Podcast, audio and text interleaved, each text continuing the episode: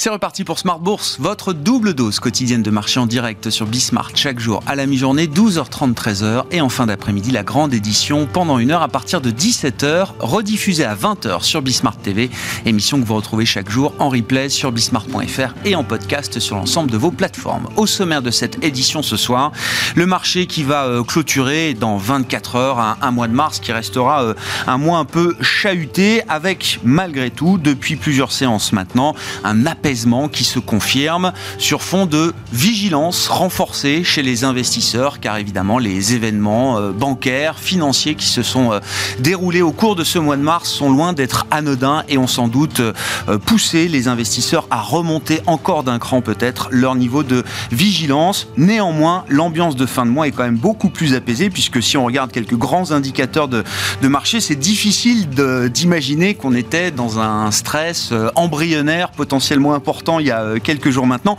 Le VIX est à moins de 20 sur le marché américain, mesure de la volatilité euh, du marché euh, américain. Et quand on regarde le niveau des indices actions, là aussi, on a des niveaux qui sont peu ou prou ceux qu'on connaissait il y a trois semaines ou un mois maintenant, avec un CAC 40 au-delà des 7250 points. Le S&P 500 qui tourne autour des 4050 points. Le Nasdaq Composite est à plus de 12 000 points aujourd'hui. Le Stock 600 à 455 points ce soir. Des niveaux qui correspondent encore une fois euh, à des niveaux qu'on connaissait il y a euh, trois semaines ou un mois. Parmi les mouvements qu'on peut quand même euh, signaler, la remontée de l'euro contre dollar avec un, phénomène de détente du, dollar qui reprend sa baisse en l'occurrence. On est passé de 1,06 à 1,09 sur la parité euro-dollar au cours de ce mois de mars. On fera le bilan évidemment des performances du mois de mars et de ce qui s'est passé sur le front bancaire et financier, dans quelle mesure ces incidents euh, bancaires qui ont attaqué des maillons faibles du système euh, peuvent-ils avoir des répercussions sur les marchés financiers, sur l'économie euh, réelle et donc, in fine, dans les stratégies monétaires des banques centrales dont les réunions reprendront d'ici quelques semaines maintenant. Hein. le prochain round de réunion de politique monétaire est prévu pour le début du mois de mai, que ce soit pour la Banque Centrale Européenne ou pour la Réserve fédérale américaine. L'inflation reste un, un, sujet de préoccupation évidemment dans un contexte financier un peu plus euh, chahuté. On en aura sans doute la confirmation demain avec la première estimation d'inflation pour la zone euro pour le mois de mars. On a déjà eu des indications pays par pays en Espagne ou en Allemagne qui montrent un phénomène qu'on retrouvera sans doute demain. C'est-à-dire à la fois sur un an une baisse de l'inflation euh, globale sous l'effet notamment euh, de la mécanique des effets de base bien sûr et de la baisse des prix de l'énergie. En revanche, les pressions inflationnistes sous-jacentes, elles, persistent et se renforcent même peut-être. L'inflation sous-jacente sur un an en zone euro devrait marquer demain un nouveau pic dans ce cycle. La publication sera donc très suivie par les investisseurs. Voilà donc pour les sujets de planète marché à suivre dans quelques instants. Et puis dans le dernier quart d'heure, le quart d'heure thématique, nous ferons un point sur le secteur euh, en bourse des énergies propres, un point de situation alors que le Parlement européen a trouvé ces dernières heures un accord politique pour une nouvelle directive clé du plan vert de la Commission européenne. Nouvelle directive qui prévoit de relever à 42,5% l'objectif de la part d'énergie énergie propre, renouvelable dans notre consommation en Europe d'ici 2030. Et c'est Nicolas Royot, le co-directeur du bureau d'analyse Ports en Parc, qui sera avec nous en plateau à partir de 17h45.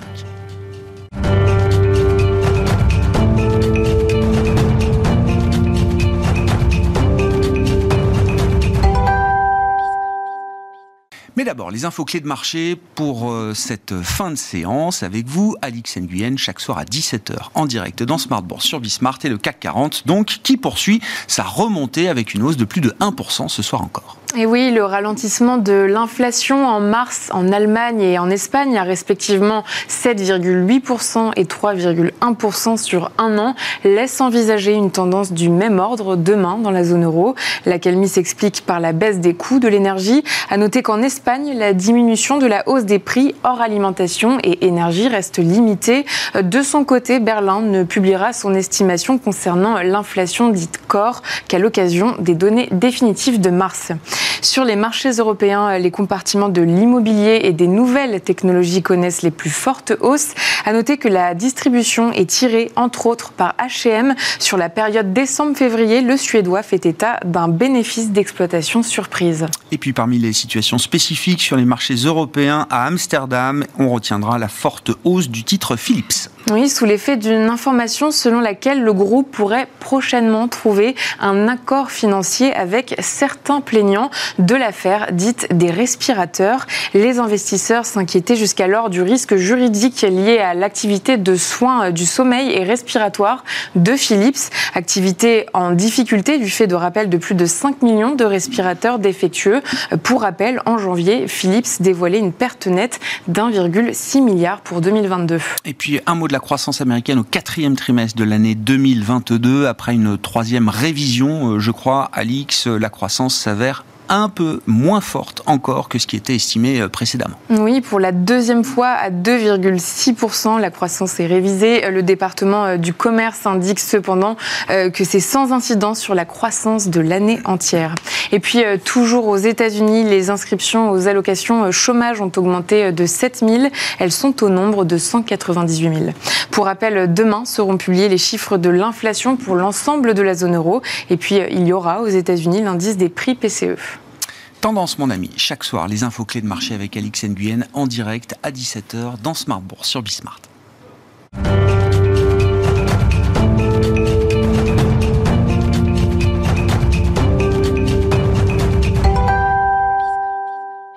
Trois invités avec nous chaque soir pour décrypter les mouvements de la planète marché. Julien Kistrebert est avec nous, le directeur des investissements de Montségur Finance. Bonsoir Julien. Bonsoir. Merci d'être là. Merci à Franck Dixmier d'être avec nous en plateau également. Bonsoir Franck. Bonsoir Grégoire. Directeur euh, monde des gestions obligataires d'Alliance Global Investors et Cyril Collet à nos côtés également en studio. Bonsoir Cyril. Bonsoir. Merci d'être là. Vous êtes directeur de la gestion quantitative action de CPR Asset Management. Euh, je tire avec 24 heures d'avance le, bilan du, du, mois de mars et je vous donne les valeurs du jour par rapport aux valeurs de, clôture euh, fin février. Le VIX est à 19 aujourd'hui, il était plutôt entre 20 voire 21 euh, fin février. Le S&P 500 est à 4055 points, il était un peu en dessous des 4000 points euh, fin février. Le Stock 600 est à 455 points aujourd'hui, il était plutôt une dizaine de points au-dessus peut-être fin février. L'euro dollar en un mois est passé de 1,06 à 1,09. L'inversion de la courbe des taux aux États-Unis s'est réduite assez nettement, quasiment de moitié puisqu'on était à moins 100, moins 90 points de base sur le, 10 ans, 2 ans, inversé. On est à moins 55 euh, aujourd'hui. Et le pétrole était un peu plus de 75 dollars. Il est à 73 dollars 50 au moment où on parle pour le baril WTI. Comme si rien ne s'était passé. Le 10 ans US, c'est un peu plus bas quand même. Ah oui, j'ai pas donné toutes les valeurs. J'ai pas donné toutes les valeurs. Il faut bien voir que le 10 ans US, il a fait 3,97, 3,34. Et le 2 ans, encore pire. Et là, il, est remonté un tout petit peu, mais dans la valorisation des marchés actions, c'est un peu regardé quand même. Non, mais quand quelqu'un qui regarderait ces indicateurs-là d'un mois sur l'autre, difficile de se dire qu'on est passé par des émotions euh, un peu euh, rock'n'roll euh, il y a encore quelques jours ou quelques semaines. C'est vrai que les marchés sont très résilients, les marchés actions. Ça fait un an et demi qu'il y a plus de volatilité sur le marché obligataire que sur le marché actions. Ça se poursuit. En tout cas, le mois de mars a été encore cette illustration-là. Il, y a deux effets. Il y a, je pense que vous en avez déjà beaucoup parlé, qu'on va en débattre aussi, mais il y a eu des interventions qui étaient très probantes des banques centrales, banques américaines et banques centrales de Suisse, évidemment. Et il y a des entreprises qui continuent à communiquer et à dire que finalement le, sous-jacent est très résilient. On va peut-être parler des euh, révisions de bénéfices par les analystes qui continuent d'être beaucoup plus optimistes qu'ils n'étaient il y a six semaines et qui n'ont pas changé de trend, enfin de tendance pardon, pendant, le, pendant le mois de mars. Donc il y a une forte résilience, mais qui est liée principalement à deux choses, je pense. Des interventions effectives des banques centrales et un sous-jacent très résilient. Hmm. Qu'est-ce qu'on tire comme enseignement Alors évidemment, hein, des épisodes de stress bancaire, financier, je le disais, qui ont attaqué des maillons euh, faibles, plus ou moins identifiés. Euh, en Suisse, euh, le nom Usual Suspect Crédit Suisse était dans toutes les têtes depuis plusieurs années. SVB, c'était peut-être quelque chose d'un peu plus discret, j'allais dire, dans la communauté des investisseurs globaux, mais on s'aperçoit à chaque fois que ce sont des maillons bancaires qui étaient ou mal gérés ou qui ont connu des situations assez spécifiques. Est-ce qu'on est rassuré sur l'idée d'un risque de contagion global? Euh, partant de nœuds spécifiques du système à l'ensemble du système financier ou est-ce que c'est une question qui reste posée euh, en cette fin de mois de mars? Cyril, Franck? On, a un secteur financier en zone euro qui est extrêmement euh, bien capitalisé. avec des matelas de liquidité très très importants. Donc là, on parle des fondamentaux, des fondamentaux extrêmement sains. Mais on a vu qu'en quelques séances, euh, malgré la qualité de ses fondamentaux, le stress de marché euh, pouvait vraiment se propager à l'ensemble des acteurs, en sent trop de discrimination dans un premier temps. Et là, on est vraiment dans des phénomènes très psychologiques de confiance.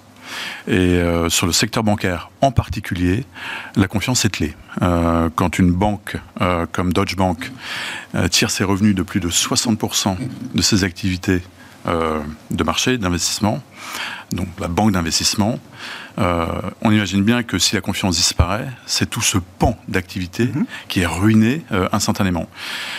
Et, là, on est sur des mécanismes psychologiques très très compliqués. Euh, on a vu, on l'a vu en 2007, 2008, 2009. En 2007, les fonds monétaires craquent, ferment en 2008, septembre 2008, c'est la chute de Lehman. Donc on est sur des, sur des effets de domino, de temps long qu'il est extrêmement, extrêmement difficile euh, d'anticiper. Donc là, le marché semble-t-il voter pour une sortie euh, dans le calme, en fait, hein, de cette phase de stress. Mais je pense que c'est un peu trop tôt pour créer victoire. Quand, vous regardez quand même le, niveau des CDS en dette subordonnée sur Deutsche Bank, on est quand même sur des niveaux aujourd'hui extrêmement élevés. On est à 440 points de base, c'est extrêmement élevé. Ce stress, on le retrouve pas trop dans le secteur bancaire européen ça reste assez mesuré. Donc on a un marché aujourd'hui qui est très très discriminant, focalisé sur quelques dossiers. Mais attention, alors c'est vrai aussi que la Banque Centrale Européenne a lancé un signal très fort en autorisant euh, Unicredit à, faire son, son programme de, de, share buyback, mm. de rachat d'actions pour 3,3 milliards. Et ça, c'est quand même un signal de confiance à la fois sur le, le non Unicredit, mais sur l'ensemble du secteur bancaire euh, en Europe en général. Si le risque de contagion avait été euh, beaucoup plus élevé ou trop élevé, jamais la BCE n'aurait autorisé ces opérations de rachat d'actions pour une banque majeure italienne et européenne. Et alors, elle, aurait été dans une situation. On, coupe les on demande à couper les dividendes pour euh, moins que ça, quoi. Oui, mais exactement. Mais, mais en refusant ce programme d'achat d'actions, elle aurait aussi alimenté la crise. J'entends. Donc, on est sur des phénomènes assez complexes. Qu'est-ce qu'on peut dire de ce sujet euh, qui a été le sujet du, mois de mars et qui est peut-être maintenant désormais la dimension financière, un, sujet qui va nous accompagner euh, dans un temps euh, long, Julien, le risque de contagion et puis cette logique un peu, ce, revival de spéculation avec les CDS qui reviennent sur le devant de la scène, marché très illiquide, très facilement manipulable, on va dire les choses mmh. comme ça, avec des trades assez faciles. Je suis euh, long la couverture, short l'action ou le titre de dette. on sait très bien jusqu'où ces phénomènes peuvent nous, nous emmener. Est-ce que le risque est encore là à ce stade ou est-ce qu'on a quand même réussi à casser et compartimenter un peu ce, risque? Il y a plusieurs choses. Sur, sur, la confiance, je pense que l'intervention rapide des banques centrales, évidemment, a été extrêmement positive. Euh, d'ailleurs, dans le cas de, de, de, Crédit Suisse et aussi de Signature Bank, c'est aussi un phénomène de retrait de liquidité c'est pas qu'une question de solvabilité, de ratio euh, tier 1, c'est aussi une question de liquidité. Crédit Suisse, dernière publication, c'était moins 40% sur leur dépôt sur un an. Donc assez massif Donc c'est aussi une question de financement de liquidité, enfin, de liquidité. Alors effectivement, il y a des situations très différentes. L'Europe, bon, pas effectivement, on a plutôt des banques qui sont bien régulées, parce que c'est aussi un défaut de régulation aux mmh. États-Unis. Hein. C'est quand même le point important. Hein. Donald Trump 2018 qui, euh, qui change le seuil. Et finalement, je pense que le, point encore dangereux, c'est ça reste les États-Unis en fait, parce que beaucoup de petites banques, euh, énormément de petites banques qui représentent euh, une part significative du financement de l'économie réelle, euh, près de 60%, les banques en dessous de 250 milliards, c'est près de 60% des prêts immobiliers, encore plus sur les prêts commerciaux. donc il y a quand même, il y a quand même cette zone-là qui est toujours à risque. les autorités américaines n'ont pas voulu faire de garantie de dépôt généralisée ce qui était demandé par, euh, par certains investisseurs. Donc il y a certainement dans un environnement immobilier américain où on a des taux quand même très hauts, hein, on rappelle près de 7% pour, pour les prêts hypothécaires, euh, des, pour les acteurs du commercial, bah, des taux d'intérêt très élevés aussi, bah, il y a des zones de risque. Et même en France, euh, en tout cas de ce qu'on entend, l'activité de promotion est compliquée, l'activité globalement des foncières, on le voit en bourse, c'est compliqué avec les coûts de refinancement. Donc, il y avait eu un rebond des foncières. Hein. Partant des points bas de fin d'année, il y avait eu un rebond assez, assez net. Et euh, effectivement, je voyais que l'indice sectoriel euh, marquait de nouveaux plus bas, enfin est revenu sur les plus bas qu'on connaissait fin septembre, euh, octobre 2022. Et donc il y, a, cette crainte des coûts de refinancement. Il y a, il y a des, acteurs, bah, notamment allemands, qui ont annoncé des coupures de dividendes ou autres pour essayer d'un peu de, de solidifier le bilan. Euh, il y a un acteur aussi qui a annoncé des rachats d'obligations, euh, ce qui a été aussi perçu positivement hier sur, mmh. sur le marché. Euh, donc voilà, donc il y a quand même cette, question sur l'immobilier, et je pense surtout aux US parce que l'Europe l'Europe bancaire est relativement consolidée et bien régulée. Mmh. Aux États-Unis, on le sait, c'est pas le cas, et c'est un nombre d'acteurs important et qui représente un montant d'actifs significatif. Hmm. Donc il y a encore quand même des points de vigilance euh, importants. Et puis on parle de marché euh, substantiel. Oui, après, euh, la bonne nouvelle, c'est qu'on a compris que le whatever it takes continuait dans tous les cas. Et que quand on voit la, remontée très très rapide du bilan de la Fed en quelques jours, bah, on comprend en tout cas qu'ils sont là pour, pour soutenir le système, même s'ils remontent les taux dans le même temps on dit souvent, ils appuient sur le frein et l'accélérateur en même temps. Euh, voilà, mais bon, il faut, il faut éviter les risques systémiques, naturellement. Et, surtout, pour compléter, oui, sur les, banques américaines, je pense qu'il est intéressant, c'est que, en plus, le dernier message de Powell était assez clair, c'est-à-dire que la suite se fera pas forcément par les taux, mais par moins de distribution de crédit. Donc aussi peut-être un peu moins de rentabilité, un peu moins de rendement et un mix, euh, un mix d'activités qui peut, être, qui peut poser question. Ce qui est intéressant, c'est qu'avec la, réaugmentation du bilan de la Réserve fédérale américaine, alors qu'il reflète quand même de la liquidité que viennent demander les banques commerciales à la mm. Fed, qui est une intention un peu différente d'un quantitative euh, easing, même si au final c'est 400 euh, milliards de bilan regonflés en, en, quelques jours, le marché répond tout de suite à ce genre de phénomène. Enfin, le Nasdaq tout de suite reparti de l'avant, euh, très fort. Il avait déjà commencé à bien rebondir. J'ai vu qu'il avait repris la 20% et plus peut-être par rapport au point bas de fin d'année maintenant. je pense qu'il y a effectivement deux effets. Il y a un effet confiance, on l'a déjà dit plusieurs fois sur le, notamment la rapidité et l'ampleur de l'intervention de la Banque centrale, et, aussi, pour revenir un peu sur ce que je disais tout à l'heure, l'effet taux. C'est-à-dire que euh, les valeurs de croissance ont souffert l'année dernière, principalement les grosses capes américaines. Hein. Tesla qui a perdu un petit 50 ou 60%, notamment dans la deuxième partie de l'année, qui commence à vendre des voitures. C'est-à-dire qu'on va un peu sortir du phénomène uniquement, on va dire, euh, marketing, sans, sans être trop simpliste, pour se dire combien je vends de voitures et à quel prix. Et là, on a une baisse de taux. Et effectivement, il y a deux, deux aspects. Si on regarde bien les mouvements euh, sur la partie action, si on regarde bien les mouvements, si vous regardez la hiérarchie des performances entre le S&P 500, les MIU, le Japon et les émergents avant le 9 mars, les Miu gagnent. Le Japon est juste derrière. Les émergents, les États-Unis sont en queue de peloton. Si vous regardez les perfs relatives entre le 9 mars et aujourd'hui, les États-Unis sont en tête, l'émergent est juste derrière, l'euro et le Japon sont bien leur trait. Hmm. Alors ça ne se voit pas encore complètement si vous regardez uniquement les perfs depuis le début de l'année, mais si vous coupez bien entre avant le 9 mars et après le 9 mars, c'est fort. Et donc ça veut dire quoi? Ça veut dire que dans le doute, un peu de volatilité sur les marchés actions, beaucoup de volatilité sur les marchés obligataires, surtout pas forcément beaucoup d'investisseurs longs exposés à actions. C'est quoi qu'il faut avoir en tête que nos amis gérants diversifiés, ils ont beaucoup de cash dans leur portefeuille et ils sont structurellement beaucoup moins longs actions qu'ils ne le devraient l'être. Hmm. Ou pas, en tout cas, de la prise de risque qu'ils veulent bien prendre. Et donc, du coup, il y a beaucoup de hedge funds, un petit peu de particuliers. Et en fait, ils ont, on a vu des, pans entiers de la côte bouger, mais principalement sur de mouvements de hedge funds et pas des mouvements de longue Et là, il y a aussi quelques particuliers qui se sont jetés dans euh, des valorisations hyper attractives sur les grosses cap US. Hmm. Donc, un mouvement défensif naturel. Je reviens vers le marché américain quand je ne sais pas quoi faire d'autre. C'est horrible, mais il faut quand même. Oui, oui, oui. C'est vrai. Deuxièmement, une baisse de taux. Donc, du coup, marché américain plus. Et si je repartais vers, vers les valeurs de croissance, parce que. Et si finalement tout ça n'amenait pas la Fed à s'arrêter? Alors, je ne suis pas les gens qui pensent qu'il va y avoir des baisses de taux, je pense que vous allez en parler après. Baisse de taux en 2023, je n'y crois pas, mais en attendant, une stabilisation et donc potentiellement bah, des valeurs euh, de croissance, encore une fois, et les grosses capes américaines qui, ont, qui sont de nouveau apparues attractives. Et c'est le début d'une euh, tendance? Sur les deux derniers jours, ça commençait déjà à se réinverser un tout petit peu, donc c'est pas aussi simple, c'est pas aussi simple que ça. Non, mais l'année 2023 commençait vraiment comme une pure année de diversification, dont on rêve depuis très longtemps. Les émergences, ça paye enfin, l'euro, ça se passe bien. Bref, on regarde un peu plus la valorisation et les attentes. Euh, la, du 9 à fin mars, ça s'est remis en question, c'est encore un peu tôt. je comprends. Effectivement, mais, encore un peu tôt. Mais en tout cas, on voit bien que les gens ont été, enfin, que les investisseurs actions ont été très sensibles à, cette, euh, à ce genre de choses. Hmm. Bon, Qu'est-ce qui a changé du point de vue des banques centrales, euh, Franck? Effectivement, entre l'apparition de ces craquements financiers, pile, quasiment pile un an après la première hausse de taux de la Réserve fédérale euh, américaine. Qu'est-ce que ça change avec, dans le même temps, une inflation qui n'a pas euh, disparu comme ça euh, en claquant des doigts en dix jours? Oui, c'est un bon résumé. C'est un bon résumé et il faut avoir en tête que le mois de février a été un mois de capitulation en fait hein, des investisseurs par rapport aux anticipations de hausse de taux. On a eu plus 100 BP de pricé ah oui. Euh, entre début février et fin février. Donc on avait un taux terminal Fed pricé entre 5,5 et 5,3 quarts. Ça paraît loin. Hein. C'était seulement il y a quelques semaines.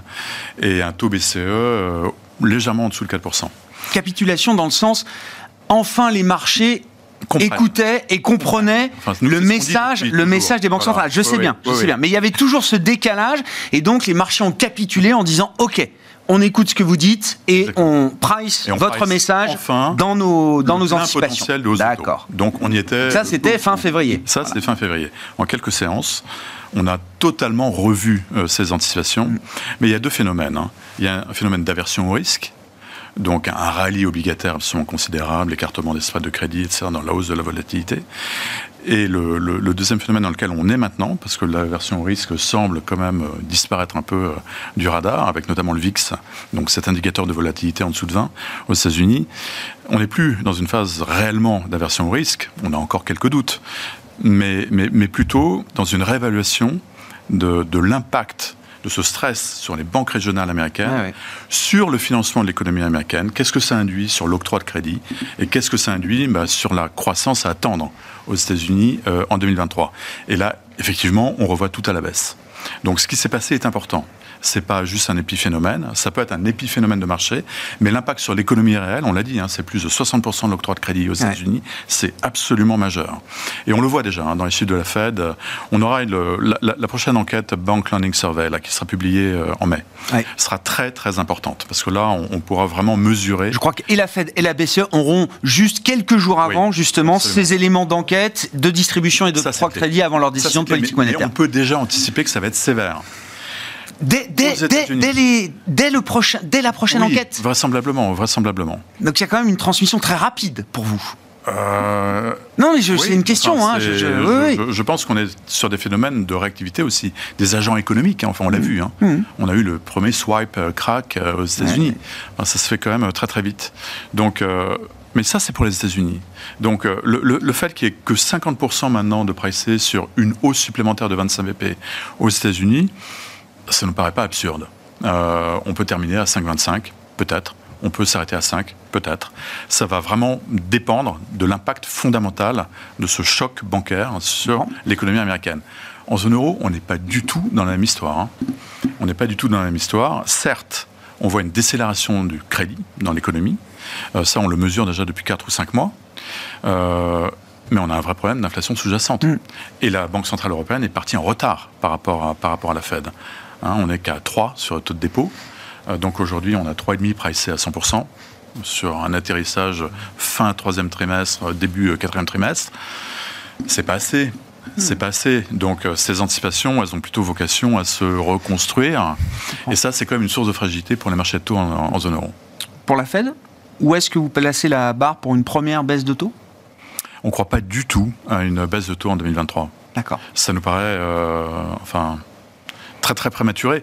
Cette, euh, cette baisse des taux, elle pourrait se justifier suite à un choc extrêmement violent sur l'économie américaine. C'est pas tout à fait ce qu'on a en termes de scénario. Hmm. Bon, le marché prend acte effectivement qu'on aura peut-être un différentiel euh, de politique monétaire qui va se creuser à nouveau un peu plus. Là, l'euro-dollar a plus de 1,09 euh, aujourd'hui. Ça fait quand même quelques semaines, quelques mois peut-être qu'on n'a pas vu ce niveau de parité. oui, plus l'effet baisse des prix de l'énergie, qui a un effet positif sur la, la balance des paiements de la zone. Donc les deux cumulés finalement ont ont un impact positif sur, sur la devise. Et effectivement, le, si on regarde les deux situations, euh, pas paraphraser, ça a beaucoup d'utilité, mais clairement, il y a plus de hausse de taux à venir du côté de la BCE euh, que du côté des États-Unis, euh, avec en arrière-plan ce qu'on disait, cette logique d'octroi de, crédit avec les banques régionales mmh. où bah, la visibilité est assez faible. Et je voulais juste rajouter aussi un élément dont on n'a pas parlé, parce que j'ai parlé des retraits euh, Crédit Suisse, Signature Banque, mais c'est vrai aussi, on a vu ce switch de dépôt des banques régionales vers les plus grosses banques. Donc c'est un facteur additionnel, en tout cas, pour les contraindre à octroyer davantage de crédit. Et il y a même un, autre phénomène aussi dont on prend la mesure, c'est qu'à la fois les dépôts sortent des banques régionales mmh. perçues comme les plus fragiles pour aller euh, sur les comptes bancaires des banques majeures, et en même temps on voit des, euh, de l'argent sortir des dépôts bancaires mal rémunérés, pas suffisamment rémunérés pour aller sur des produits à terme ou des produits monétaires une semaine, un mois, trois mois, six mois, où là on trouve une rémunération euh, qui peut sembler extraordinaire par rapport à, la rémunération d'un compte bancaire euh, standard. Oui, bah, tout à fait. Ça, c'est un phénomène qui. Parce que je, moi, j'y vois la forme, une forme de révélation. C'est-à-dire que l'épargnant ou le déposant, voilà, avec les événements bancaires, a regardé un peu précisément quand même ce qui, ce qui se passait. Et il a assez vite compris que oui, sur euh, de l'argent dont il n'avait pas forcément besoin dans euh, un mois, deux mois, trois mois, six mois, il allait pouvoir obtenir une rémunération euh, très conséquente. Oui, tout à fait. Et donc c'est un facteur additionnel de, de contrainte de liquidité pour, pour ces banques. Tout à fait. Donc, ça, donc ça rajoute de l'effet, de l'effet potentiel récessif, très clairement. Et ça, en quoi l'Europe est protégée de ce phénomène? Bah, L'Europe, euh, alors elle n'est pas protégée naturellement, mais on n'a pas, on n'a pas eu ces des mouvements aussi massifs euh, que ce qu'on avait aux États-Unis. On n'est pas du tout sur les mêmes, les mêmes ordres de grandeur. Et puis encore une fois, je rappelle, hein, les, les, banques européennes sont toutes sous régulation assez stricte à ce niveau-là. On parle bien des banques euh, qui étaient en dessous les radars et qui, elles, avaient une gestion des ratios de liquidité qui n'était pas forcément au plus près. Mmh. Donc on n'est pas tout à fait quand même sur les mêmes, euh, sur les mêmes sujets. Mm. Et si on regarde les ratios de loan to deposit ou de, de, de ratio de dépôt stable, on n'est pas du tout sur les mêmes choses. Et puis c'est vrai que, bon, ça c'est pour l'anecdote, mais c'est vrai qu'aussi ce que ça a démontré, c'est qu'avec les applications digitales aujourd'hui, les virements sont extrêmement rapides. Et donc ça accélère en plus euh, les phénomènes, ce qui a aussi poussé certainement les autorités à être beaucoup plus réactives. Bien sûr, je redonne juste les, la révélation de l'intensité du run euh, SVB. C'était encore précisé par Michael Barr, le superviseur de la Fed euh, pour le secteur bancaire euh, ces derniers jours. C'est le, 9 mars, c'est 42 milliards de retraits effectués en 6 heures. Le lendemain, le vendredi 10 mars, c'était 100 milliards de demandes de retrait auxquelles mmh. faisait face SVB mmh. et donc mis sous tutelle immédiate. Jamais dans l'histoire on a vu ça. Ouais, de manière aussi réactive, oui, tout à fait. Donc ça, ça pose des questions peut-être au niveau de la régulation, justement sur ce point de liquidité.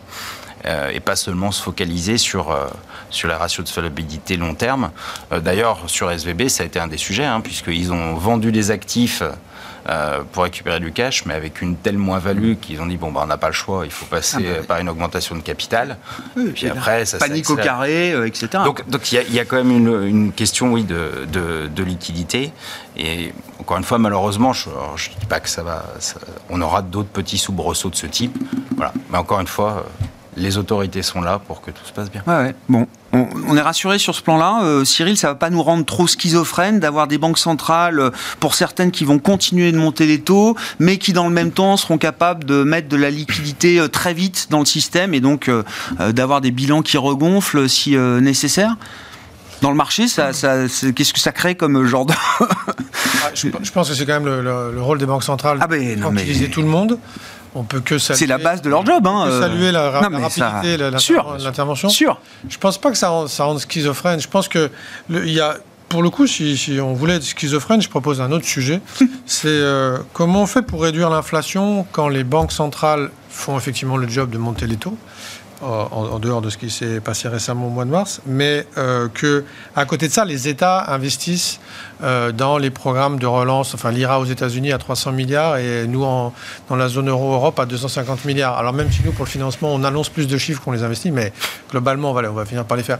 Moi, c'est plus ça qui me rend, enfin, qui pourrait me rendre schizophrène aujourd'hui, c'est-à-dire que on est tous d'accord pour dire que ce que, fait ce que font les États aujourd'hui, enfin, il me semble, c'est créateur d'inflation dans un moment où les banques centrales font tout pour lutter contre l'inflation. Mm.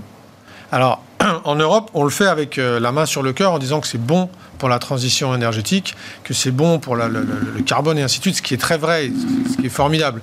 Aux US, on le fait toujours avec la main sur le cœur, mais pour une raison différente. On se dit, oh là là, ils vont le faire en Europe pour qu'on le fasse chez nous, sinon on va perdre des parts de marché. Du...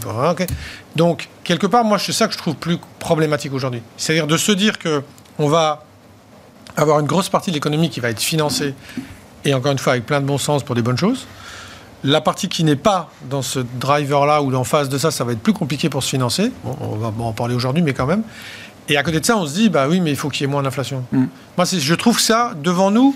Pour moi, pour moi l'enjeu, il est plus là. Alors, encore une fois, on l'a dit, le système est solide en Europe, peut-être un peu discutable aux États-Unis, mais les banques centrales sont là, donc ça va bien se passer. Mais devant nous, si jamais on se dit que au-delà de ça, l'enjeu, c'est la réduction de l'inflation, moi, je trouve ça quand même assez compliqué pour le coup. J'ai en tête une enquête euh, menée par euh, BOFA euh, au courant, courant mars. Fund Manager Survey. Ouais, voilà.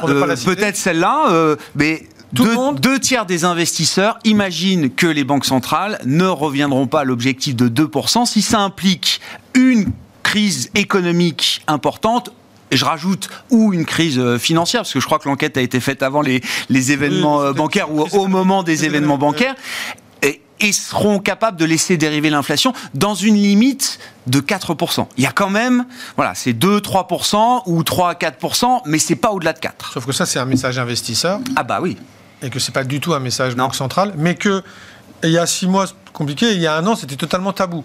De dire qu'à un moment donné, la Fed ou, le- le- ou la BCE pourrait. Donc, moi, je trouve que c'est quand même un des gros enjeux qu'on a, qu'on a face à nous. Franck. Ça, c'est un point, c'est un point très très important. Et vous vous souvenez, Philippe Lane en avait parlé, ça a été repris à plusieurs reprises, trois quatre fois, par Christine Lagarde lors de la conférence de presse. Quels sont les critères qui vont guider hein, la fonction d'action de la Banque Centrale Européenne? Bon, à part l'inflation euh, cœur et la dynamique sur l'inflation cœur, le troisième critère, c'est la bonne transmission Oui. de la politique monétaire. Oui. Et la, la- la politique monétaire mise en œuvre par la Banque Centrale Européenne n'est pas, n'est pas aujourd'hui euh, favorisée par les politiques budgétaires. C'est des chèques de 650 milliards, hein, les boucliers euh, énergie. Ouais. Hein, 650 milliards. Même. même pas, même pas Ça va ouais. prendre fin, euh, Franck. Ça va prendre fin. Oui, mais vous avez Bah oui, mais- c'était 750 milliards. Mais c'est des 2026. dépenses d'investissement. Certes, Ah oui. Certes, mais le résultat, c'est que vous avez un policy mix qui reste accommodant en zone euro, parce que la politique monétaire, elle est juste à neutre, Mm. et vous avez des politiques budgétaires en soutien. Donc, ça complique la tâche de la BCE, et c'est aussi pour ça qu'on craint que la BCE doit, euh, doit vraiment aller relativement haut dans ses hausses de taux, et surtout rester sur un plateau. C'est-à-dire que le, revirement qu'on avait déjà observé dans les enquêtes de crédit euh, en Europe à la fin de l'année 2022, que ce soit dans les intentions de distribution, les conditions de crédit ou même l'octroi de crédit, on voyait déjà un crédit impulse qui était, euh, qui était en train de se renverser. Euh, ce sera peut-être pas suffisant. Euh, non, peut-être pas. Non, mais enfin, je- Non, non, non, mais c'est- parce que là, c'est quand même bien le signe qu'il y a une Oui. transmission de la politique monétaire euh, via la distribution de crédit, Oui. et que cette transmission, elle était déjà effective euh, avant même les événements du mois de mars. Oui, mais vous avez toujours un excès d'épargne. Enfin, D'accord. c'est... D'accord. on est sur des phénomènes comme de résilience. enfin, les économies en zone euro vont plutôt bien. Un truc nouveau aussi dans le, narratif ou le constat que les banques centrales font de l'inflation et de la dynamique d'inflation. Il y a un an, je me souviens très bien, euh, alors c'était le gouverneur de la Banque d'Angleterre, mais ça aurait pu être euh, un autre, qui euh, demandait officiellement à la télévision publique aux salariés britanniques de ne pas demander trop de hausse de salaire parce que sinon ça allait vraiment compliquer le travail de la Banque d'Angleterre et que la, la- la dureté de l'action de la politique monétaire serait sans doute euh, très douloureuse pour, euh, pour le plus grand nombre.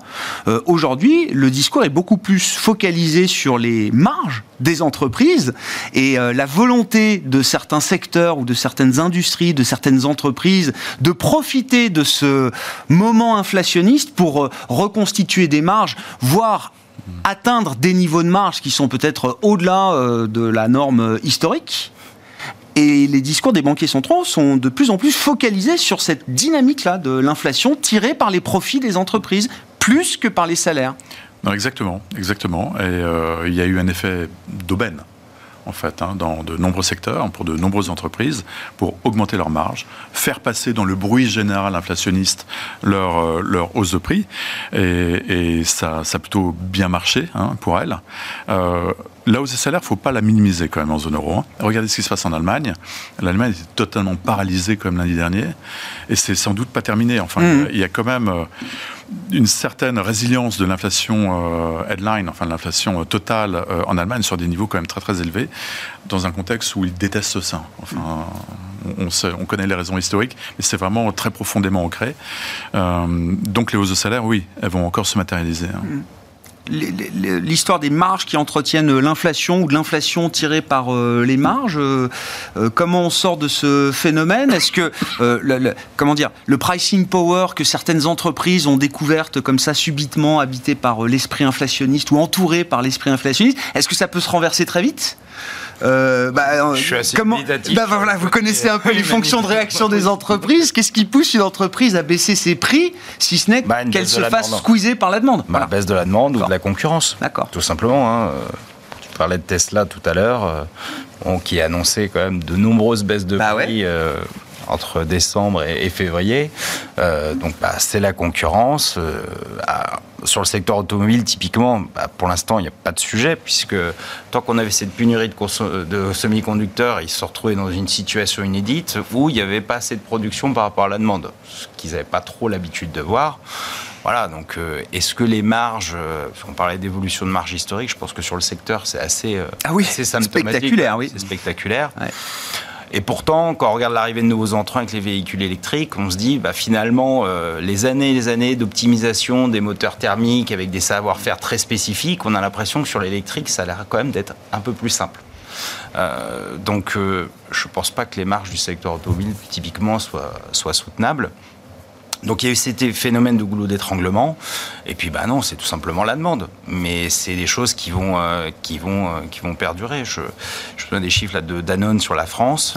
c'est pour illustrer, c'était euh, moins 2 en volume et plus 10 sur les ah prix, ou quelque ah chose comme ça. Donc mais, sur le, la partie sur Geberit en Suisse, oui. matériel de salle de bain, bah, c'était la même chose. Hein. c'était des hausses de prix à deux chiffres et des volumes qui étaient assez, assez faibles. Donc voilà, c'est où est le point de rupture et ce sera la baisse de la demande. Parce que de toute façon, les entreprises ne le feront pas. Bah, de toute façon, il n'y a, a, aucun. Non, mais ce sont des animaux économiques, hein, donc de ce point de vue-là, voilà. c'est pas leur sujet quelque part. Je veux dire, c'est un peu cynique, mais c'est pas, pas leur sujet. Et euh, d'ailleurs, si on, si on, est cynique jusqu'au bout, bah, les derniers discours du, du Medef, c'était, bah, il faut que les femmes fassent plus d'enfants parce qu'on manque de main d'œuvre, ou alors il faut augmenter l'immigration parce que les méchants salariés demandent trop de hausse de salaire, donc c'est ennuyeux. Mais bon, on a trouvé la solution technique. Il y a aussi l'idée quand même de. Ah ben non, mais il y a aussi comme. Non, il y a quand même l'idée qu'on manque de force de travail justement et que ça, maintient une contrainte sur l'offre qui euh, permet à certaines entreprises d'utiliser cette excuse pour euh, continuer de faire passer les hausses de on prix. Peut on peut pas se plaindre d'avoir un chômage de masse qui ah coûtait bah. beaucoup d'argent euh, à tout le monde et puis en même temps quand le chômage commence à baisser et qu'il est quand même encore relativement élevé, dire oui bah on a un problème de main d'œuvre, bah, peut-être qu'il faut sur certains métiers accepter d'augmenter les salaires et c'est vrai que si on regarde les marges d'un point de vue historique, on est sur des niveaux qu'on n'a jamais vus. Je ne parle même pas du partage de la valeur.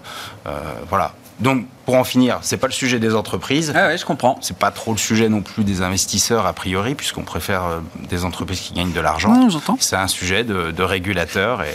Non, non, mais c'est le, le, sujet un peu global. C'est euh, comment on répartit la charge de l'inflation un peu entre tout le monde, quoi, les différents agents économiques, entreprises, salariés, épargnants ou autres. L'État contribue, les entreprises contribuent, et la, la Banque centrale lutte. Hmm. Voilà, pour l'instant, Qu'est-ce qui va driver les marchés euh, partant de tout ce qu'on s'est dit, euh, Cyril, désormais là? Et la question des marges, là, ça va être une question euh, assez vite sur la table désormais? Ou est-ce que le phénomène, justement, il y a une forme d'inertie, d'esprit inflationniste qui va maintenir, pour certaines entreprises, des... je ne pense pas, en tout cas pas encore. Non? C'est trop nouveau comme phénomène. Mais non, mais c'est vrai que les marges des entreprises ou les bénéfices au, au, sens large vont être évidemment bien regardés. Après la chute euh, fantastique de 2020, énorme rebond, enfin, et de 2020 à 2021, énorme rebond en 2022. Là, on commence l'année, on avait un petit peu avancé dans l'année, mais on a des attentes en termes de bénéfices sur les entreprises qui sont très faibles.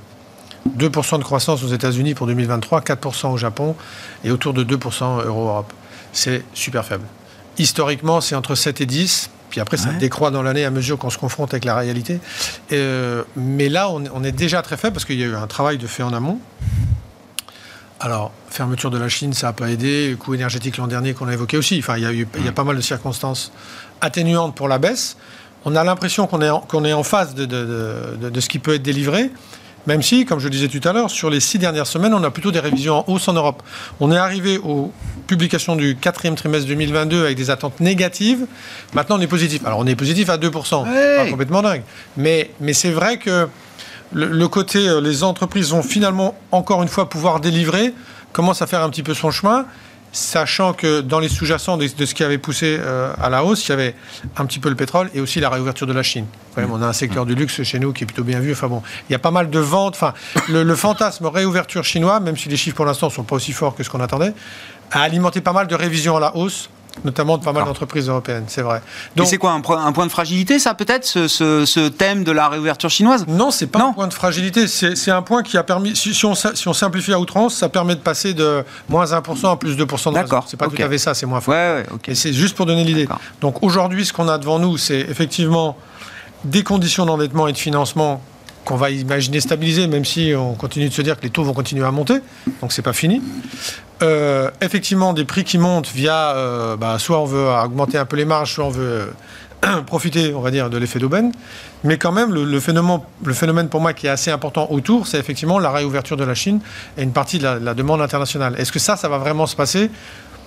Pour l'instant, il n'y a, pas de chiffres, il a pas de chiffres dingues qui arrivent, mais LVMH euh, récemment a parlé en disant que finalement tout ça allait se passer plutôt très très bien.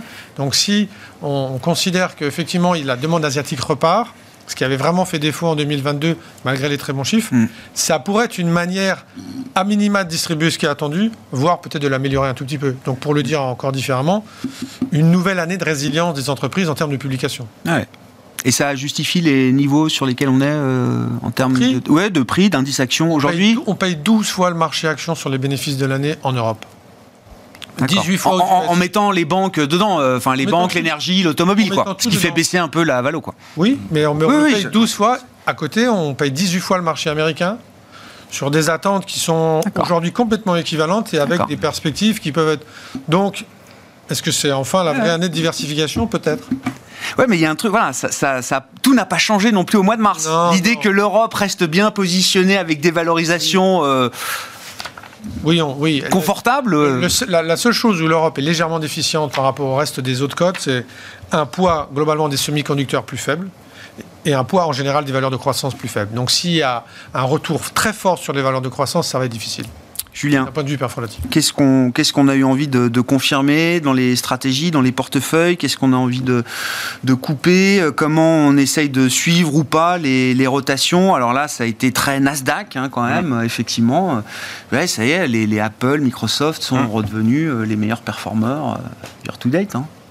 Oui, bah c'est ce qu'on a dit au début de l'émission. Hein. C'est un sujet de, de taux aussi. Hein. Donc, alors moi, je suis là-dessus sur cette partie-là, je suis plutôt, plutôt positif, en tout cas sur, euh, sur, sur les objectifs. Sur l'Europe, effectivement, les niveaux de valorisation ne sont pas, sont pas perturbants, mais c'est très pollué par euh, beaucoup de valeurs euh, qu'on a l'habitude de payer avec des PE très bas sur ce qu'on considère des hauts de cycle. Mm. des sujets inflationnistes, quand même, qui me semblent pas complètement évacués, parce que sur la Chine, Typiquement, euh, ce qu'on voit, c'est que le niveau d'épargne a beaucoup augmenté chez eux, un peu comme on avait eu aux États-Unis et en Europe, qu'on est en train de consommer euh, progressivement. Donc cet excès d'épargne, il va venir quelque part à un moment. Mais donc c'est positif pour la croissance, c'est un peu plus négatif pour l'inflation, parce que ça veut dire probablement que sur les prix de l'énergie, ça va faire du soutien. Mmh. Euh, et puis, zone quand même à surveiller. Euh, on a échappé au pire l'hiver dernier parce que hiver très doux, euh, etc. La Chine qui a importé beaucoup moins de gaz naturel liquéfié que les autres années. Bon, l'hiver prochain, on peut pas dire que non plus euh, on a un risque zéro sur les sujets énergétiques. Euh, donc voilà. Donc. Même si on sortira de cet hiver avec des, stocks de gaz quand même beaucoup plus conséquents qu'une sortie d'hiver habituelle. Oui, oui, mais les, décalages de, bateaux qui ont été reroutés de Chine vers l'Europe euh, l'hiver dernier, c'est significatif. Hein. Hmm. C'est pas, c'est pas des choses, enfin c'est pas des montants anodins. Non, non, je comprends. Donc si la Chine repart réellement, ce qui est le scénario de beaucoup d'économistes aujourd'hui, il faut être cohérent. Il y aura une concurrence à l'achat. Enfin, en tout cas, moi je crois pas au scénario où euh, bah, on a la croissance et puis l'inflation baisse et tout va bien. Malheureux. Et les taux baissent, bien sûr, les banquiers centraux en même temps baissent les taux. Bon, c'est le scénario de certains. Ça me paraît un peu. il y a un moment, euh, on y a cru. Hein. en même temps. Comment on appréhende le marché obligataire euh, sortant de ce mois de mars, euh, Franck, avec les, changements qu'on a pu décrire, notamment en termes d'anticipation, de politique monétaire? Est-ce que c'est le moment là? La vol est encore énorme est-ce que c'est le moment d'aller un peu plus loin, de prendre de la duration euh, sur l'obligataire euh, Oui, effectivement, sur le marché américain, oui, certainement, parce qu'on n'est on pas très très loin d'anticipation qui nous conviennent en termes de hausse de taux de la Fed. Euh, Donc dès que les taux remonteraient un peu, c'est des points d'achat Oui, ça peut être des points d'achat. Sur, sur les, marchés euros, on l'a dit, hein, on est un peu, un peu méfiant. Et puis je pense qu'il faut être vigilant, d'une manière générale, parce que cette crise bancaire, on ne sait pas vraiment si elle est terminée. il y a quand même quelque chose qui m'a extrêmement surpris, c'est qu'il n'y ait pas eu de casse dans des mouvements de volatilité tels qu'on les a connus sur les taux, très logiquement, on C'est chez des acteurs de marché? Chez des acteurs leveragés, très leveragés, de marché, hedge fund, on aurait dû avoir quelques soucis. Et notamment sur cette exposition sur, euh, sur le deux ans américain. Dans un contexte où le marché était n'a jamais été aussi short qu'il y a deux semaines. On l'a pas vu. J'ai été extrêmement surpris, extrêmement surpris. Euh, donc il y a eu des paumes, hein. Il y a eu des paumes. Oui. Et personne n'a sauté, quoi. Oui, voilà. Donc euh, prudence. Hmm. Prudence. Merci beaucoup, messieurs. Merci d'avoir euh, partagé cette, cette émission et vos réflexions avec nous ce soir. Franck Dixmier, Alliance Global Investors, Julien Kistrebert, Montségur Finance et Cyril Collet, CPR Asset Management.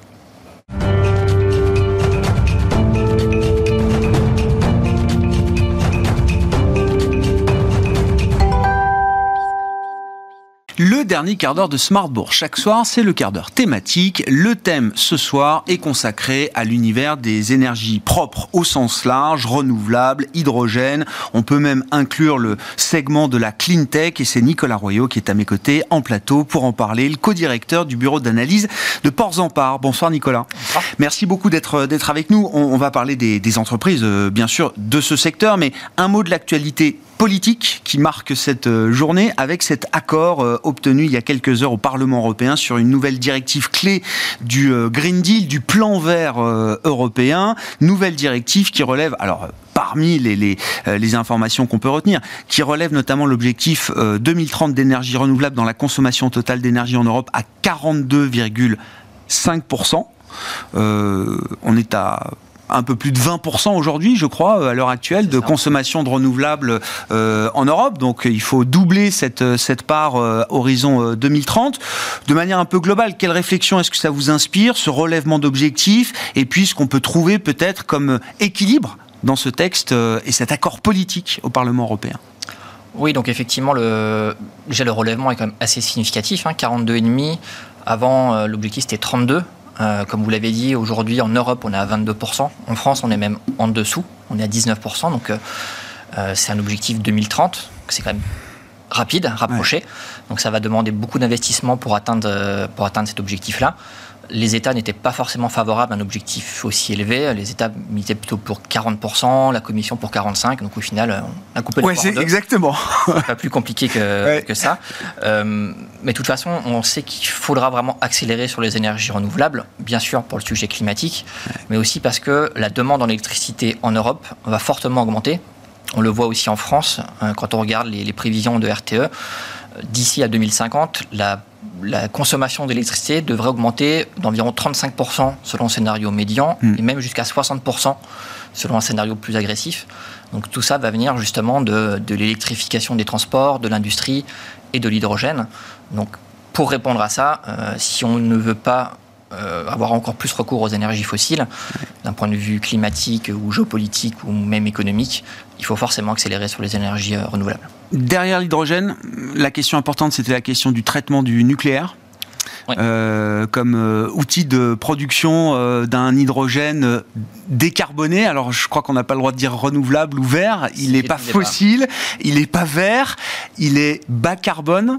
de ce point de vue-là, le, traitement spécifique qui a été accordé au, nucléaire, c'est important dans le, le mix et dans la, la capacité à atteindre cet objectif de, de, de 42,5% 2030 alors du coup, le nucléaire ne sera pas compris dans les 42,5%. Euh, c'est vrai que c'est un sujet dont on parlait depuis plusieurs semaines entre d'un côté la France et certains pays alliés qui voulaient euh, euh, intégrer l'hydrogène bas carbone, donc nucléaire, dans le renouvelable, et à l'inverse, l'Allemagne et d'autres pays qui s'y opposaient complètement pour ne pas associer le nucléaire au renouvelable.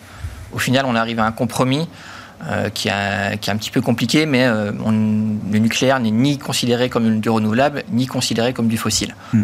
C'est assez, assez, technique, mais les, les, les, pays qui utiliseront le moins d'énergie fossile pour faire de l'hydrogène, c'est-à-dire moins, 20, moins de 23% en 2030, auront euh, une exemption, oui, c'est ça. une réduction de 20%, c'est une obligation d'hydrogène renouvelable.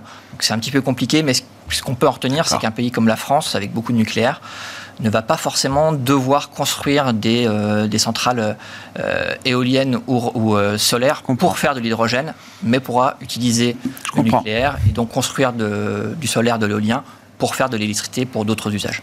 Si on en vient aux entreprises et au secteur des énergies euh, propres euh, en bourse que vous suivez précisément, euh, Nicolas, qu'est-ce qu'on peut dire de cet univers Voilà, à la fin de ce premier trimestre 2023, si je redonne quelques éléments de perspective, donc il y a eu la, bulle verte de, 2020, il y a eu la correction de cette bulle verte violente en, en 2021, puis est venu le déclenchement de la guerre en Ukraine avec la crise énergétique ou en tout cas la crise des hydrocarbures russes notamment, qui a relancé lancer euh, ce segment des énergies propres ou des énergies vertes avec une question de sécurité ou de souveraineté en matière euh, d'approvisionnement. Ou est-ce qu'on en a aujourd'hui de ce secteur sur le plan boursier? Qu'est-ce qu'on peut dire des, fondamentaux? Et est-ce que ces entreprises se sont euh, structurées?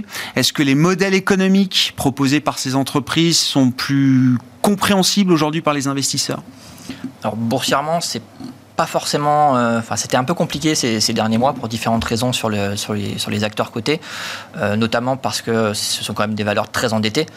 Euh, donc sensibles au taux d'intérêt et la remontée des taux qu'on a pu connaître ces derniers mois, donc avec des performances pas forcément extraordinaires, d'autant plus que de nombreuses entreprises ont dû lever des fonds, puisque, voilà, on le disait, les investisseurs maintenant connaissent bien le modèle économique, qui est intéressant dans le sens où où c'est un modèle économique avec des contrats à long terme qui offrent de la récurrence, de la visibilité, des marges élevées, mais en contrepartie, il faut beaucoup d'investissement dans un premier temps, donc de la dette et euh, des levées de fonds. Mm. Donc on l'a vu avec, du, avec des Neoen, des Voltalia, d'autres acteurs qui ont, qui ont levé des fonds euh, récemment. Donc ça a pu également peser un peu sur la, performance boursière. Mais opérationnellement, euh, c'est sûr que l'année dernière a ouvert beaucoup de, perspectives, puisqu'on s'est rendu compte que l'énergie renouvelable avait beaucoup d'atouts, en dehors des, des atouts climatiques. C'est d'une part que c'est une, énergie qui est locale. Donc en termes géopolitiques, quand on veut réduire sa dépendance euh, aux, pays euh, étrangers, c'est quand même euh, intéressant. Et d'autre part, économiquement, aujourd'hui, avec la baisse des coûts qu'on a connue depuis une dizaine d'années et la hausse du prix des énergies fossiles, aujourd'hui, le renouvelable est compétitif dans la quasi-totalité des pays. Donc c'est vraiment euh, opérationnellement c'est extrêmement intéressant et la plupart des acteurs ont des, ont des gros pipelines, des gros objectifs de capacité installés. Donc il y a vraiment une très forte croissance devant nous, renforcée par tous les objectifs euh, européens. Après, il y a encore des, des, incertitudes, puisque récemment, il y a quand même eu un peu d'inflation sur les coûts des matières premières, donc les coûts de construction, euh, et également un point qui est un peu en lien, qu'on peut mettre en perspective par rapport aux, ambitions européennes à horizon 2030, c'est que 2030, c'est demain. Et on sait qu'un, par exemple en France, pour construire un parc éolien, il faut 6, euh, 7, parfois 10 ans. Donc il y a vraiment un sujet là-dessus en France, mais également dans d'autres pays. De vitesse de déploiement des projets. Sur le processus euh, réglementaire administratif. Euh, peut-être juste un, un, chiffre. En France, aujourd'hui, il y a un peu plus de 20 gigawatts d'éolien et il y a 14 gigawatts en attente de validation. Donc, si on veut accélérer, il faut donner des, objectifs, mais il faut aussi euh, permettre l'administratif projet de sortir. il faut qu'aussi qu'en termes de connexion au réseau, euh, RTE, tout ça suive. C'est pas juste euh, ah, il faut 42,5 et débrouillez-vous pour investir. Oui. Les entreprises veulent investir, puisqu'en plus aujourd'hui c'est vraiment rentable, eh mais il faut les moyens d'être accompagnés sur oui, ça, c'est pas juste une question d'argent, parce que et c'est peut-être euh, la question de l'argent est peut-être la dernière question, parce que quand je vois la taille des levées de fonds, effectivement, des groupes comme Neoen ou Voltalia, on n'est pas loin à chaque fois du, milliard d'euros quand même de levées de fonds. Hein. Oui, c'est des. Euh, Neoen, c'était 750, euh, euh, c'est ça, 750 hein, millions, hein, c'est ça. Voltalia, 500 millions. Ça devient quand même des levées de fonds très conséquentes. Hein. Oui, puisqu'ils ont des objectifs derrière en capacité installée à horizon 3-4 ans qui sont extrêmement importantes, puisque le potentiel de marché est là. Et que là, il faut, il faut délivrer. Les, les, taux de rentabilité des investissements sont également stables, ou en tout cas intéressants. Donc, c'est pas aujourd'hui, on n'est plus dans une énergie subventionnée comme il y a quelques années. Les acteurs privés euh, vous parliez de Voltalia, aujourd'hui, la grande majorité de leur portefeuille n'est pas du tout subventionné. Donc, c'est euh, c'est plus une question d'argent aujourd'hui, mm. c'est des moyens plutôt euh, au niveau politique, réglementaire qu'au niveau des entreprises privées. Le, marché est prêt, à, adhère à ces levées de fonds. Enfin, l'exemple de Neoen ou Voltalia montre qu'il n'y a pas de problème pour lever ce genre de masse aujourd'hui dans le marché quand on est un acteur de, ce secteur. C'est-à-dire qu'il y en a d'autres à venir, euh, des projets d'introduction en bourse là. Qu'est-ce qu'on peut dire de la dynamique un peu primaire justement pour ce secteur, euh, Nicolas? Alors, par exemple, pour Voltalia et Neoen, ce qui les a aidés, c'est aussi d'avoir à chaque fois un actionnaire de référence fort. Chez Voltalia, il y a la famille Mullier qui garantit, qui souscrivait à l'augmentation de capital. Euh, chez Neoen, c'est euh, Impala, la holding de Jacques Vera, donc il y a quand même des actionnaires forts. L'annonce de Neoen n'avait pas forcément été très bien accueillie, puisque effectivement c'était 750 millions et on attendait plutôt 600 millions. Et en face, le message sur les résultats, les perspectives de résultats n'étaient pas forcément claires, bien à la hauteur de ce qui était attendu par le marché. Donc à court terme, il y a eu une, déception, et le titre en train de se, de se reprendre. mais voilà, ils ont réussi cette augmentation de capital.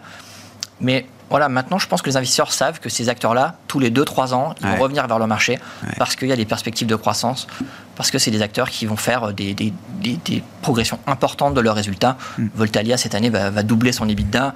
Euh, Neoen a fait des croissances de plus de 20% cette année et va continuer à, des croissances à deux chiffres maintenant sur des niveaux importants. Donc euh, voilà, c'est embarqué et on le voit également dans les, dans les introductions en bourse où effectivement ces deux dernières années et encore 2023, la plupart des introductions en bourse sont dans le secteur de la transition énergétique. Hmm. Quels sont les, les, dossiers dans l'univers que vous suivez qui peuvent euh, profiter le plus? Alors, à la fois du cadre réglementaire, hein, qui est toujours un, levier euh, important, mais euh, plus généralement des, de l'ensemble des mesures euh, publiques, nationales ou européennes qui sont mises en place, qui vont être mises en place, annoncées pour favoriser et accélérer la transition vers l'objectif 2030 déjà de 42,5% de, de renouvelables dans la consommation européenne. En dehors de ces acteurs-là, des purs producteurs d'électricité renouvelable, il faut regarder aussi parfois du côté de leurs sous-traitants. Il y a une petite société euh, qui s'appelle euh, Entech Energy qui va être un sous-traitant d'un EON, d'un Voltalia ou, d'autres, euh, qui va non seulement les aider à installer des parcs solaires, mais également des systèmes de stockage. Et ça, c'est intéressant parce que plus il y a d'énergie intermittente sur le réseau, plus il faut du stockage pour réguler et faciliter bah, l'intégration de cette énergie renouvelable. Hmm. Donc un acteur comme ça va forcément en profiter. Donc ça, c'est un, une société qui est encore petite, mais qui a une forte croissance et qui va se poursuivre. Également dans un autre secteur, mais qui a un même business model, c'est-à-dire avec beaucoup d'investissements au départ, mais derrière des contrats euh, long terme et, récurrents, des marges élevées. Un acteur comme Waga, qui est dans le, biométhane, euh, là aussi, au niveau européen, on a eu récemment un, doublement des objectifs euh, à horizon 2030 pour viser 35 milliards de mètres cubes de biométhane par an, donc ce qui est à peu près 10 fois le niveau actuel. Donc là, ce que propose Waga, c'est d'utiliser le biogaz des déchets pour faire du biométhane et pouvoir l'injecter dans le réseau. Hmm. Et là aussi, gros avantage, c'est du gaz, exactement la même molécule que le gaz naturel qu'on importe de Russie ou de Norvège, mais c'est local. Eh et en termes de prix, c'est beaucoup plus stable que, que sur les marchés que ce qu'on a connu ces dernières années. Merci beaucoup euh, Nicolas pour cet euh, éclairage sur euh, les enjeux de ce secteur boursier des énergies renouvelables, des énergies propres, avec l'actualité politique du jour en Europe et ses objectifs relevés en matière de consommation d'énergie renouvelable pour 2030, 42,5%. C'est donc le nouvel objectif qui a été fixé par cet accord politique trouvé au sein du Parlement européen. Nicolas Royot, qui était l'invité du quart d'heure thématique de Smart Bourse ce soir, co-directeur du bureau d'analyse de Ports en Part. Voilà pour cette édition. On se retrouve demain évidemment en direct à 12h30 sur Bismart.